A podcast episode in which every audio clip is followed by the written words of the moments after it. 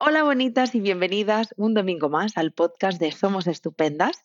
Hoy estoy acompañada de una personita que no había venido por aquí antes, así que vamos a darle la bienvenida. Ella es Sara y es psicóloga del equipo de Somos Estupendas. Hola Sara, ¿cómo estás? Hola, ¿qué tal? Encantada de estar aquí contigo. Pues yo feliz de que estemos juntas y muy contenta de que vayamos a hablar sobre este tema. Vamos a hablar sobre el síndrome, el síndrome del cuidador que ya veníamos diciendo Sara y yo antes de conectarnos, que realmente le podemos llamar casi que el síndrome de la cuidadora, eh, porque podríamos incluirlo dentro de que uno, son una de esos malestares de género que luego obviamente vamos a ir desarrollándolo a lo largo del podcast, pero sí que es algo que, que yo le decía al principio, de, antes de conectarnos, ¿no? Sara, ¿esto, ¿esto se da mucho en mujeres o es cosa mía? Y, y no, las dos compartíamos un poco ese sentir. Pero si te parece, Sara, vamos a empezar como desde el principio, ¿no? Porque habrá muchas personas que se han puesto a escuchar este podcast y dicen, pero ¿qué es esto del síndrome del cuidador? Eh, ¿Cómo lo definiríamos? Bueno, el síndrome del cuidador en su origen se entendía como aquella, aquel agotamiento físico y emocional eh, por el cuidado de una persona dependiente. Eh, normalmente personas con enfermedades como el Alzheimer, que requieren pues eso, un cuidado muy constante. Pero sí que es verdad que en realidad si nos enfocamos solo en eso, es una visión muy limitada de, la consecuencia de ese agotamiento físico y mental por el cuidado de otra persona. Y en realidad nos podemos encontrar este fenómeno en otras relaciones en las que no existe como tal una enfermedad, ¿no? E incluso, pues, mm, no se es muchas veces consciente ¿no? de, esa sobrecarga o de ese rol de cuidador, como lo que estábamos adelantando del tema de la mujer, ¿no? Cómo se nos enseña un poco a que eso es lo que debemos hacer, ¿no? Que eso eh, entra dentro de los roles del género mm, que nos toca, ¿no? Y entonces, eh, con todas las implicaciones que lleva. Además, normalmente eh, estamos, eso se da muchas veces entre o una pareja o miembros de una familia, los hijos, los padres, ¿no? Y, bueno, eh, así a rasgos generales consiste en ese desbordamiento de las demandas, ¿no? O sea, no podemos llegar a todo, no podemos llegar a todo lo que la otra persona o la relación demanda, ¿no? Y entonces, eh, como consecuencia, hay también un, descuido eh, de la propia persona, ¿no? Un abandono del cuidado propio. Así a rasgos generales. Joder, de hecho, em, porque estoy conectando mucho. Me pasa con los podcasts, Sara, ¿sabes? ¿Sabes lo que me pasa con los podcasts? Yo espero, yo siempre digo, joder, espero que no le pase a las personas que nos escuchan, porque yo lo tengo todo. Yo cuando, escucho los podcasts digo, ¡Ah! esto me ha pasado a mí, ¡Ah! esto me ha pasado a mí. Y, estoy conectando con la Yaiza, quizá la Yaiza un poco más jovencita, ¿no? Hace unos años, y cómo se vinculaba y se relacionaba desde ahí. Y, mm, he conectado justo mucho con con la culpa como emoción cuando sientes que mm, se me mezcla un poco incluso con la autoexigencia, ¿no? Con el, joe, es que quiero cuidar y no lo estoy haciendo todo lo bien que debería, ¿no? Desde ahí luego aparece como la culpa de no estar cuidando lo suficiente, pero sí que pienso que qué pasa que yo, nos educan así desde chiquititas o qué, porque yo no yo no sé lo que lo que es Yaiza sin cuidar. ¿Me explico? Es algo como está muy intrínseco en nosotras. Sí, sí, sí, Además, no hay, más que ver las carreras que tienen que ver con el cuidado de los demás, como en su gran mayoría son mujeres. Em, es ya algo más raro, ¿no? Encontrar a, hombres. Al final yo creo que hay una parte cultural, social que está ahí y que forma parte ¿no? del mundo en el que nos movemos. Y, y si no somos conscientes ¿no? de aquella, aquellas culpas, que la culpa, vamos, es la, la emoción estrella, yo creo que dentro de, de, esa forma de de alguna manera controlar el comportamiento ¿no? de, de, la mujer en diferentes momentos vitales, etcétera, cuando tiene que ver con el cuidado, eh, es algo como que parece que se nos da como ya impuesto, ¿no? De hecho, eh, yo qué sé, desde las niñas pequeñas, ¿no? Cuando van jugando, juegan al cuidado, ¿no? Es como que al niño se le permite o incluso se le refuerza, ¿no? Ese, eh, no sé, esa rudeza, ese ser valiente, ese saltarse incluso la, la, norma, ¿no? Sin embargo, la niña no, la niña debe ser cuidadosa, debe ser delicada, etcétera, etcétera, ¿no? Y de ahí también nos lleva a cómo el comportamiento del otro eh, lo debo controlar o lo debo eh, cuidar, ¿no? Eh, si el otro está mal, será culpa mía, será que no lo estoy haciendo lo suficientemente bien, ¿no? Em, bueno, al final, eh, se, mezcla un poco todo esto y, como consecuencia, ¿dónde queda la persona que cuida? ¿no? ¿Dónde queda eh, normalmente la mujer, ¿no? que es la que ejerce mayoritariamente este rol? Claro, porque al final es como que todos los cuidados están hacia afuera y muy poquito hacia, hacia nosotras, ¿no? Eso es. Sí, sí, sí. Yo, me pregunto, Sara, más allá de la parte educativa, em, social, cultural, que obviamente ya es muchísimo, em, ¿existen otras cosas que hacen que se establezca este síndrome, por así decirlo, este rol de cuidadora? A ver, al final eh, bueno, como siempre decimos los psicólogos, ¿no? los, seres humanos somos seres sociales, ¿no? Y entonces el cuidar al otro es una forma de relacionarnos eh, es que además viene desde casi el origen, ¿no? Desde que nacemos eh, necesitamos a alguien que nos cuide porque si no el ser humano es incapaz de sobrevivir, ¿no? Y el cuidado es, mm, pues eso, muchas veces cuestión de supervivencia cuando somos adultos, cuando mm, bueno, tenemos que relacionarnos con otras personas, ya no desde esa necesidad casi física, muchas veces no aprendemos otras formas de relacionarnos que no sea desde esa necesidad, ¿no? de, por un lado, de cuidar al otro, de sentir que tenemos un rol, un objetivo, eh, bueno, un, sentido a, lo que hacemos con el otro y al revés, ¿no? La otra persona, mm, por un lado, o sea, que esto al final, el síndrome del cuidador también tiene consecuencias para la otra persona, a la persona que se le está cuidando, porque mm, se acostumbra, digamos, ¿no? a que el otro sea el que le cuida, el que eh, esté pendiente de sus necesidades, pero no se le da espacio ¿no? a que sea esa misma propia persona la que decida qué es lo que quiere o qué piensa o de qué se tiene que hacer cargo. ¿no? Es como el hacerse cargo del otro en exceso, ¿no? Cuando, cuando muchas veces no es necesario.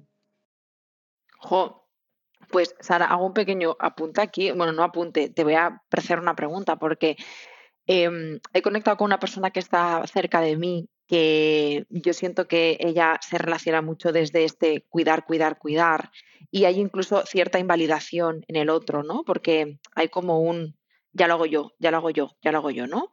Em, y, y de pronto pienso, esto podría tener un origen en una escasa autoestima. O sea, cuando desde un reforzar esa validación de si te cuido y me das algo que no sé si me he explicado. Totalmente, sí, sí, sí.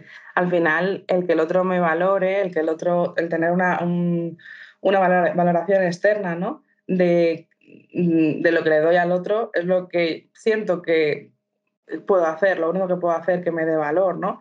Y por supuesto, esta dinámica, esta relación mm, retroalimenta esa baja autoestima, ¿no? O sea, porque al final dejamos de cuidarnos, dejamos de atender nuestras propias necesidades y emociones y poquito a poco esa autoestima cada vez va a menos, ¿no?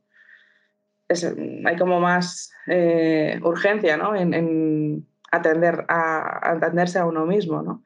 Yo muchas veces cuando encuentro personas que se encuentran en esta situación, lo que les planteo es, eh, Además, porque muchas veces, eh, volviendo al tema de la mujer, ¿no? el tema de la empatía es algo fundamental, algo que, que, estamos muy acostumbradas a desarrollar, etc. Y suelen ser personas muy empáticas, las personas cuidadoras. Están muy, tienen mucha capacidad de percibir lo que el otro necesita, ¿no? incluso se adelantan, etc. Pero eh, hay otra parte que, que, se nos olvida cuidar, que es la parte propia. ¿no? Es como, bueno, aquí hay que repartir la atención, los esfuerzos en la otra persona, en las otras personas que están en tu entorno, pero por supuesto tú eres una más, ¿no? que no es una más, eres, debería ser ¿no? la, principal, la primera, para luego poder desarrollarse de manera eh, más saludable, ¿no? Pero muchas veces, y ahí yo creo que volvemos a esa parte cultural, se nos enseña que eso es egoísta, que eso que hay que estar siempre dando a los demás, que hay que estar siempre disponible, que hay que entender todo lo que los demás eh, hacen o se equivocan, porque si no lo eres, es que eres mala persona. Total. De pronto me parece como ese, hay que ser generosa, no hay que estar para el otro. Y, si tú te priorizas, eres una, pues como bien has dicho, ¿no? Una, una egoísta.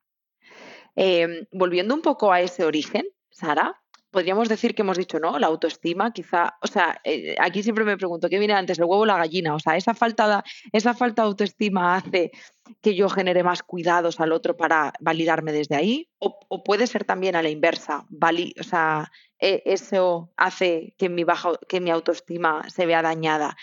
Eh, bueno, eh, o sea, sí, son las dos cosas, se retroalimentan una con la otra, yo creo, pero sí que es mm. verdad que en origen eh, la persona no ha podido eh, tener un buen autoestima, un buen nivel de autoestima y utiliza, digamos, esta vía únicamente para poder sentirse un poquito mejor o para sentir que tiene cierto valor, ¿no? Entonces ya partimos de una base que hay una carencia, digamos, ¿no? Y, hay esa parte que hablábamos de, lo, de, bueno, de la infancia, ¿no? De, del cuidar y ser cuidado, qué significa, quién soy yo con el otro o sin el otro. Eso lo vamos aprendiendo a medida que va pasando eh, los años y las relaciones, sobre todo esas mm, de apego más iniciales, ¿no? Con el que tenemos con nuestros padres o con nuestra madre.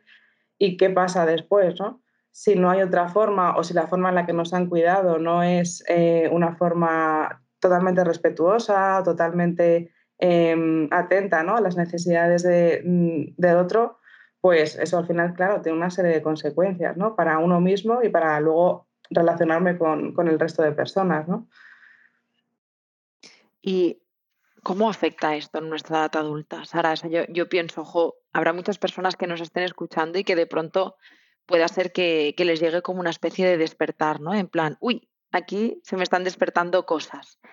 Pero ¿de qué forma se manifiesta en nuestra edad adulta? ¿Cómo, cómo nos puede afectar estar ahí en el cuidado hacia el otro constantemente? A ver, por un lado, como decíamos, hay una parte de refuerzo que nos hace sentir que eso es lo que tenemos que hacer, como ya decíamos antes, ¿no? De, bueno, pues, eh, sobre todo en el caso de las mujeres, como que es algo que se debe hacer, que es lo que se espera, etcétera pero también nos puede dar esa sensación de, de, validación externa, de sentido de la vida, de objetivo, de incluso de cierto empoderamiento, porque yo aquí eh, me vuelvo especialista ¿no? en, mm, pues, los cuidados del otro, en lo que el otro necesita y, y, bueno, siento cierto control, siento que también de esa manera puedo expresar el cariño por la otra persona, eh, me relaciono de esa manera. Pero claro, cuando ya esto se convierte, digamos, en una necesidad, ¿no? Es decir, necesito poder cuidar al otro para poder relacionarme, para poder sentirme valorada, eh, querible, etcétera, etcétera, es cuando ya nos encontramos con un problema, ¿no? Y sobre todo también cuando todo esto eh, deja de lado totalmente a, la atención de las propias necesidades de la, de la persona, ¿no? No, hay un reparto, digamos, de, los recursos hacia uno mismo, ¿no? Es como que se nos olvida que nosotros también eh, necesitamos de los demás y de nosotros mismos, por supuesto.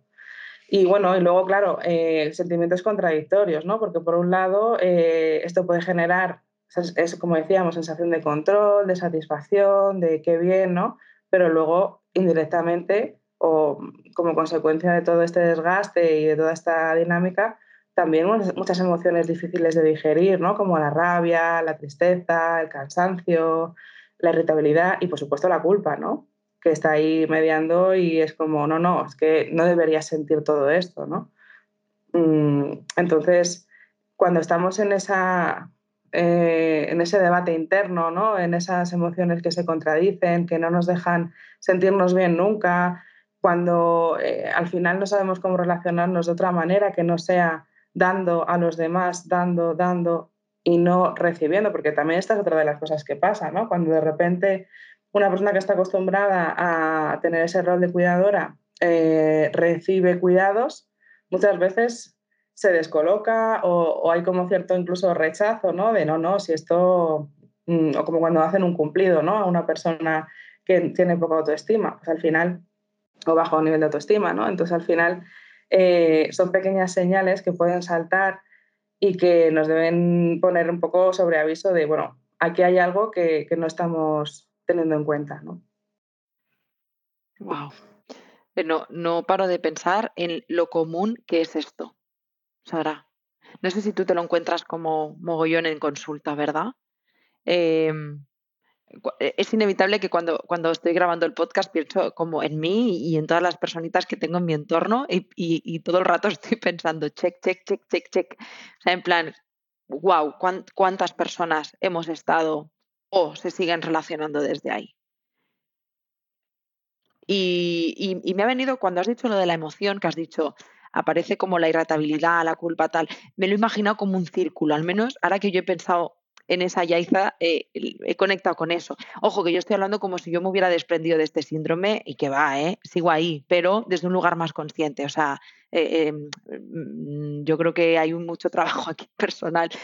Pero sí que me ha venido mucho ese como yo creo que estás como sobrepasando tus límites y entonces te enfadas, estás irritada y no sabes muy bien por qué, pero de pronto estás agotada, no puedes más, dejas como de cuidar, y lo digo así entre comillas, y entonces te sientes culpable porque no estás siendo suficiente y pom, pom, y el bucle infinito. Compensas luego, venga cuidando más, ¿no? Porque así, eh, de alguna forma, eh, te sientes menos culpable, haces lo que se supone que debes hacer, etcétera, pero claro, es un círculo vicioso al final, ¿no?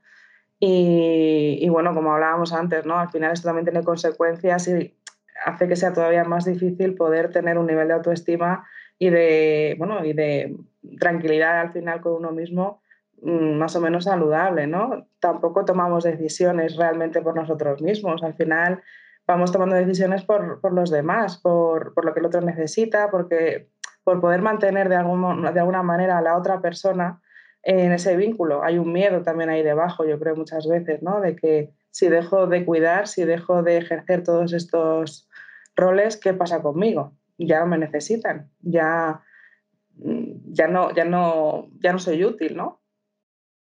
Total. Jo, pues Sara, en este punto yo me pregunto, bueno, creo que me lo pregunto yo junto con las personitas que escuchamos, que están escuchando este podcast, eh, si nos hemos dado cuenta, si alguien se ha dado cuenta de que puede estar ahí relacionándose desde este rol ¿no? del cuidador o de la cuidadora, ¿qué podemos hacer para prevenirlo o para manejarlo, para salir un poquito de estas dinámicas? Al final, bueno, hay una cosa que, sí que es importante, yo creo que tiene que ver con el vínculo con la otra persona, ¿no? O sea, al final, en, este, en estas situaciones lo que ocurre es que no hay una, un equilibrio eh, saludable ¿no? entre las dos partes de una relación. Digamos que una parte, eh, digamos que, centra todo su esfuerzo ¿no? en cuidar del otro y el otro a, su vez mm, en pedir o en dejarse cuidar ¿no? de esta forma tan, tan desigual. ¿no? Entonces, al final, los límites, mm, no hay límites ¿no? dentro de esa relación. Es como pedir, pedir, pedir y el otro dar, dar, dar. Eso al final crea una desigualdad, una dependencia, ¿no? También la otra persona es menos capaz de, afrontar emocionalmente o a, otros niveles más prácticos. Esto me viene a la cabeza mucho la, típica imagen ¿no? de matrimonio de hace, de, a lo mejor de nuestros abuelos, ¿no? que, el hombre pues eso, no es capaz de, de, valerse por sí mismo desde las cosas prácticas hasta las que son un poquito más, mm, digamos, orientadas hacia, típicamente hacia la mujer, ¿no?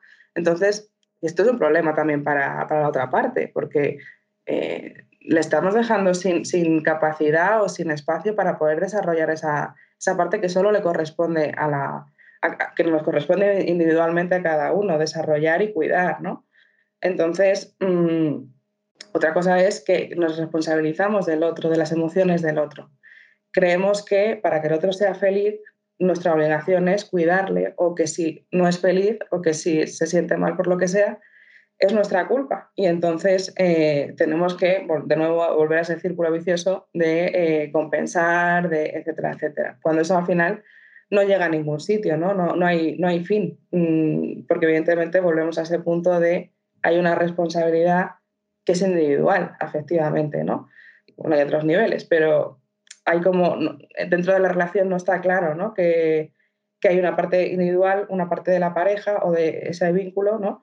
Y, luego, por supuesto, el tema de la aprobación externa, ¿no? Si yo eh, necesito esa aprobación externa para sentirme valorado, pues mm, es muy difícil, ¿no? Que, que, que, deje de hacerlo si no tengo otra cosa que, que me haga sentir valioso, ¿no? Entonces, bueno, volviendo un poco a esta pregunta que me hacías, ¿no? De, la, de cómo abordar o prevenir esta situación, yo creo que primero hay que tener claro cuáles son esos límites, ¿no? Hasta dónde puedo llegar yo y hasta dónde eh, permito que entre el otro, ¿no? O sea, mm, cuáles son mis necesidades y cuáles son las del otro, ¿no? Cuáles son mis emociones, identificarlas, eh, todas, tanto las agradables como las desagradables, ¿no? Aceptarlas, escucharlas al menos, ¿no? Para poder gestionarlas, ¿no? Porque en ese círculo vicioso que veíamos hay una parte ahí de, de invalidar, ¿no? Que sentir cansancio, sentir, eh, no sé, irritabilidad es algo malo, es algo que, no debería pasar, ¿no? Y entonces evitamos manejar esas sensaciones, ¿no? Que nos avisan de cosas. Em, bueno, eh, también, por supuesto, el, dejarnos cuidar también a nosotras, ¿no? A nosotras mismas, que eso, como decíamos, se nos olvida, ¿no? Se nos olvida y es difícil, ¿eh? Sí, es muy difícil. Es muy difícil porque también perdemos control con eso, ¿no? Al final si pedimos ayuda o dejamos de hacer eso que nos hacía sentir, por un lado, seguras, ¿no? Entonces es un proceso poco a poco en el que, o sea, que, el objetivo es que vayamos soltando, ¿no? Ese control, digamos, poco saludable para dejar espacio a eh, poder repartir, digamos, la responsabilidad, el trabajo, el cuidado, pedir ayuda, por supuesto, eh, apoyarnos en otras personas, no solo en la otra persona de esa relación, sino pues en... Yo siempre digo que lo de repartir los huevos en diferentes cestas, ¿no? Si al final dependemos solo de una persona para sentirnos bien, es muy fácil que enseguida eso salte por algún lado, ¿no? Eh, cuantas más redes de apoyo, de, de, contención podamos tener a nivel social, a nivel familiar, etcétera, etcétera, pues mucho mejor, ¿no? Y por supuesto, cuando identificamos que esto se está convirtiendo en un problema, que nos cuesta o sea, nos cuesta relacionarnos de otra forma, mm, pedir ayuda profesional también es importante y es necesario y como tú decías, es súper común esto que, este, esta situación, ¿no? Eh, el autocuidado, famoso autocuidado que, que, afortunadamente de tanto se habla últimamente, ¿no? Y bueno, con el amplio abanico de, de, implicaciones que tiene, ¿no? Eh, simplemente ya dedicar un espacio a uno mismo, a escucharse, ¿no? a ver qué necesita, ya es autocuidado. El ver qué cosas conectan con lo que yo valoro, con lo que para mí es importante y ser coherente mm, o en la medida de lo posible, lo, lo más coherente posible con lo que yo quiero, eso también es autocuidado, porque mm, justamente hoy hablaba con una paciente que, por ejemplo, el tema de hacerse las uñas, que ahora todo el mundo estamos con lo de las uñas. Bueno, pues le proponían, ah, venga, pues oye, ¿por qué no haces esto? Y para ella eso no era algo que le gustara. Ella, de hecho, había tenido un problema en una uña y tal, y quería, mm, eh, ya la había crecido, ya la tenía bien, ¿no? Y estaba contenta con sus uñas naturales tal cual, ¿no? Y eso era algo que a ella le hacía sentir bien, ¿no? Entonces, qué importante es conectar con lo que para mí es agradable, con lo que para mí es importante, ¿no? Con mi propio valor como persona. Porque eso es algo auténtico y además nos da identidad, nos da una, un peso en nosotras mismas que, no nos puede dar nadie más. Eh, por supuesto, fomentar vínculos saludables, ¿no? Eh, ese compartir y no necesitar, ¿no? Al final, en cierta medida, todos necesitamos a los demás, pero con ciertos límites, claro. Y, y bueno, sobre todo también lo que estábamos hablando de la autoestima, ¿no? El, apuntalar la autoestima, mejorarla o, darle alimento a través de la validación interna, ¿no? de, saber quién soy, de saber quién soy sin el otro. Eh, todos al final nos relacionamos normalmente con diferentes personas y no somos siempre las mismas personas. No desarrollamos todas nuestras partes ¿no? de igual manera con la misma persona. Y cuando estamos en, este, en esta situación, en este síndrome del cuidador, lo que estamos haciendo es abandonando muchas de nuestras partes que en otros momentos de nuestra vida nos han podido ayudar a, afrontar situaciones o que son recursos que tenemos y, y, que no estamos dejando salir, ¿no? Entonces, bueno, que hay un trabajo, digamos que dentro de la persona individualmente y también en la relación, por supuesto que es muchísimo, es ¿eh, Sara. Yo todo el rato, yo es que sabes lo que pienso. Eh, últimamente estoy acabando así los podcasts, porque mm, yo tengo como un poquito de miedo de que las personitas que nos escuchen digan, joe, qué fácil, ¿verdad? pues mira, mira lo que ha dicho Sara ahora, pim, pam, pum, hay aquí cuatro pasos que yo pongo en marcha y ya mañana adiós a, a, la, a la personita cuidadora, ¿no? Y es súper complejo, realmente. O sea, es mucho más, porque incluso te diría, ves que hay veces que ni siquiera sabemos cómo poner en práctica el autocuidado y como no sabemos ponerlo, entonces aparece la culpa porque no me sé cuidar y no sé, o sea, es como, es un proceso personal muy potente y que merece muchísimo la pena, por supuesto, porque en ese camino se transforman más cosas que el hecho de ser cuidadora. Pero que puede pasar que, que, una persona que nos escucha ahora, pues que mañana te pongas a poner todos estos tips en práctica y, oye, pues no funcionen. Y, está bien también, porque son, forman parte de un proceso. No, por, pues por suerte o por desgracia, no es A, B, lo aplico y funcionó. Claro, sobre todo porque muchas veces el cuidar, como decíamos, mm, tiene una serie de beneficios o nos hace sentir más seguras, nos hace sentir valoradas y no podemos quitar de golpe todo eso mm, sin tener una alternativa o sin saber que realmente tenemos un valor o otras formas de gestionar mm, nuestras emociones, eh, necesitamos cierto equilibrio, ¿no? Entonces, por eso normalmente esto es un proceso gradual en la que la persona va, digamos, dando pasos seguros, estables y, bueno, en ese camino, ¿no? De, autoconocimiento y de autocuidado en el amplio sentido de la palabra. Totalmente, de verdad. Em, es, es o sea, tal cual, justo como, como lo has descrito. Y, espero de corazón que llegue también desde ahí, ¿no? De, de, oye, que pasito a pasito. Y que, jo, también pienso que lo que has dicho me parece súper interesante, Sara, porque pienso, si a ti funcionar en el mundo eh, cuidando te ha servido y te ha traído hasta aquí, vamos a encontrar otras formas más saludables de manejarte por el mundo pero no podemos decir, pues mañana ya no eres cuidadora. Bueno, ¿y cómo vas a cubrir todas esas, todas esas necesidades que tienes? Hay que encontrar otras formas de hacerlo. Claro. Pues, Y en ese camino estamos de que ojalá que las encuentren las personas que nos escuchan. Eso es.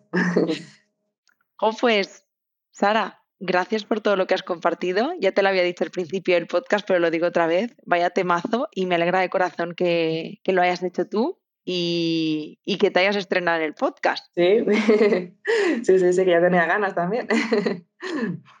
Qué bien, ojo, pues Sara, lo dicho, gracias de corazón por todo lo que has compartido, que estoy segura de que va a ser súper valioso para las personas que nos escuchan. Y, y, a vosotras siempre os digo que gracias de corazón por estar aquí un domingo más, por por reservaros este espacio eh, para cuidaros, para ese mirar hacia adentro y florecer. Así que felicidades también por ello. Y gracias por compartir el podcast. Si conoces a alguien que, este podcast le puede eh, ayudar en este momento, sería genial que se lo pudieras compartir, que se lo hicieras llegar. Y, y, ya por último, es que últimamente nos estáis dejando muchas puntuaciones en Spotify y estamos súper agradecidas. Así que si después de escuchar este podcast nos quieres dejar ahí unas estrellitas, estaremos súper agradecidas. Y nada más, que gracias por estar aquí y que mm, os mando un abrazo muy fuerte. Nos vemos y nos escuchamos el domingo que viene. Chao. Chao.